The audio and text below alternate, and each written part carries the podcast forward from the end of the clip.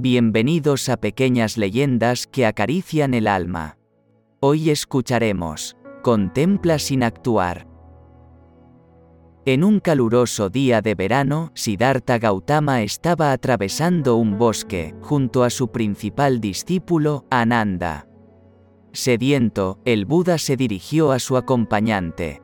Ananda, hace algo más de una hora cruzamos un arroyo, por favor, toma mi cuenco y tráeme un poco de agua. Me siento muy cansado, el Buda había envejecido.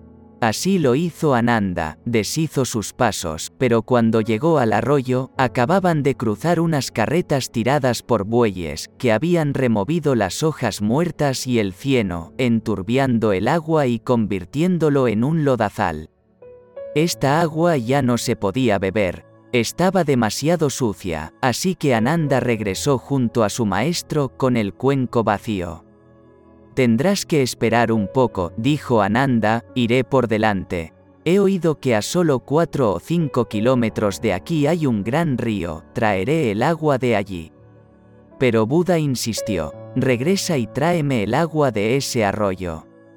Ananda quedó perplejo, no podía entender la insistencia, pero si su maestro lo solicitaba, él, como discípulo, debía obedecer, así que volvió a tomar el cuenco en sus manos y se dispuso a iniciar el camino de regreso al arroyo. Y no regreses si el agua sigue estando sucia, dijo Buda. No hagas nada, no te metas en el arroyo, Simplemente siéntate en la orilla, en silencio y observa, antes o después, el agua volverá a aclararse y entonces podrás llenar el cuenco.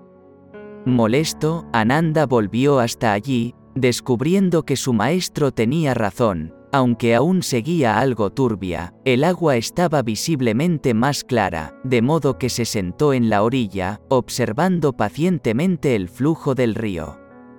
Poco a poco, el agua se tornó cristalina, Ananda tomó el cuenco y lo llenó de agua, y mientras lo hacía comprendió que había un mensaje en todo esto. Ahora podía comprender, rebosante de júbilo, Ananda regresó bailando hasta donde estaba Buda, entregándole el cuenco y postrándose a los pies de su maestro para darle las gracias. Soy yo quien debería darte las gracias. Has traído el agua, dijo Buda. Volví enojado al río, contestó Ananda, pero sentado en la orilla, he visto cómo mi mente se aclaraba, al igual que el agua del arroyo, si hubiera entrado en la corriente, se habría enturbiado de nuevo.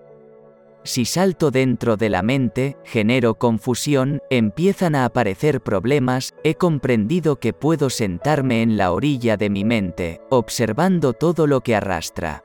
Sus hojas muertas, sus dolores, sus heridas, sus deseos. Despreocupado y atento, me sentaré en la orilla y esperaré hasta que se aclare. Por eso, mi maestro, yo te doy las gracias. Esta pequeña historia nos demuestra una vez más que cuando yace la tormenta, que crea los remolinos a nivel mental, es mejor dejarla pasar, para no actuar de forma impulsiva y generar más de lo que luego nos perjudicará. Si tu corazón lo siente, puedes compartir, regalar un like, y si todavía no lo has hecho, suscribirte para ayudar a este humilde servidor a continuar con esta gran labor. Espero que mi trabajo te ayude a recibir bendiciones y encuentres la paz durante todo el camino. Mi alma saluda a tu alma.